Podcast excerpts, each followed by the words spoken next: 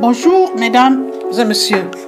Marche avec PodGodYou, faire une souscription en s'abonnant, faire un don ou tout autre appui pour la mise en œuvre et le succès de PodGodYou. Obtenez un macaron de cœur pour afficher votre soutien autour de vous. Ensemble, merci. Je peux compter sur vous pour partager avec tous vos amis.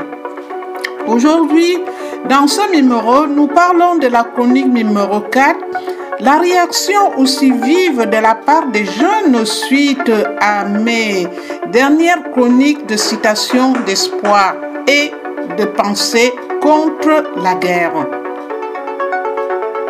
Je ne m'attendais pas à une réaction aussi vive de la part des jeunes. Suite à mes dernières chroniques, de citations d'espoir et de pensée contre la guerre. Je n'ai jamais autant reçu de commentaires, peu importe le sujet. Et je pense que ça vous intéressera de prendre connaissance de quelques-unes d'entre elles. Tout comme vous, les jeunes sont extrêmement préoccupés par la situation et, tout comme vous, ils nagent dans un océan de questionnement et dans un climat d'angoisse quasi permanent. Surtout lorsqu'ils voient défiler les images d'horreur qui nous parviennent d'Ukraine. Tout d'abord, Annie Cézanne de Lyon m'a fait parvenir le commentaire suivant. Je vais vous le lire. Elle dit J'ai été frappée par la citation d'espoir de Colin Serrault qui disait que le chaos est rempli d'espoir parce qu'il annonce une renaissance. Oui, en lisant, je me suis euh, souvenu d'une réflexion de la part d'une amie dans un cours d'histoire. Elle avait dit que finalement, l'histoire n'est que le récit des guerres successives qui se sont produites avant nous.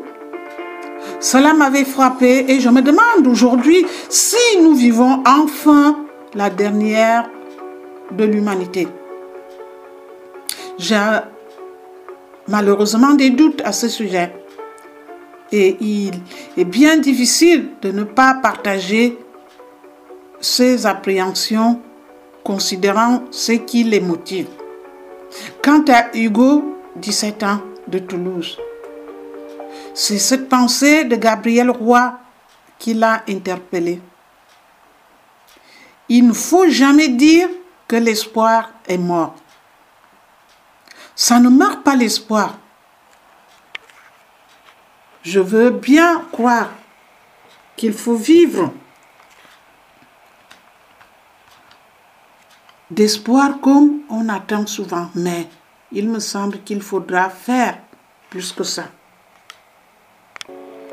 Je veux dire qu'il doit bien y avoir un moyen de trouver une solution à tout ce conflit qui ne finisse jamais.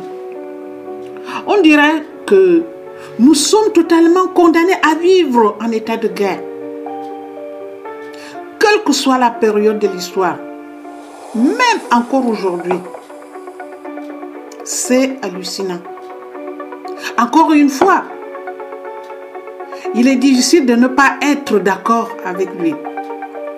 Nantes, voici la réflexion de Madeleine, 18 ans. Elle est de Toulouse. Elle nous dit, elle déclare, j'ai l'impression de vivre dans un mauvais rêve depuis deux semaines en voyant toutes ces images d'horreur sur les réseaux sociaux et je me demandais dans quel monde je vivais? À la lecture de la citation de John Fitzgerald Kennedy qui disait que l'humanité devrait mettre un terme à la guerre ou la guerre mettra un terme à l'humanité.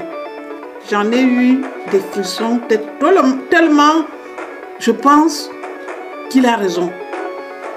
J'espère que notre génération le fera mentir. En se référant à la citation suivante de Paul Valéry, la guerre, c'est le massacre des gens qui ne se connaissent pas au profit de gens qui se connaissent et ne se massacrent pas. Alexandre, Denis Alexandre 16 ans de Strasbourg m'a écrit ceci. Cet homme, Paul Valéry, a parfait raison. Elle a parfaitement raison. Comment se fait-il que ce soit toujours sur l'ordre de quelqu'un, de quelques individus, que tous ces hommes et ces femmes s'affrontent ainsi dans des combats métriés Je me demande bien pourquoi il faut faire tout ce que ce gens demandent. Il y a quelque chose, quelque part, qui ne fonctionne pas. Comment ne pas être d'accord avec lui? Eh oui, tous ces messages qui me sont venus là, que je viens de vous les lire sur ce podcast aujourd'hui, que je vous dis, on va terminer ce podcast comme tous ces jeunes cités plus haut. J'espère que la prochaine semaine sera le théâtre de solutions à tous ceux, à tout ceci et que nous connaîtrons une longue, très longue période de paix. À la semaine prochaine.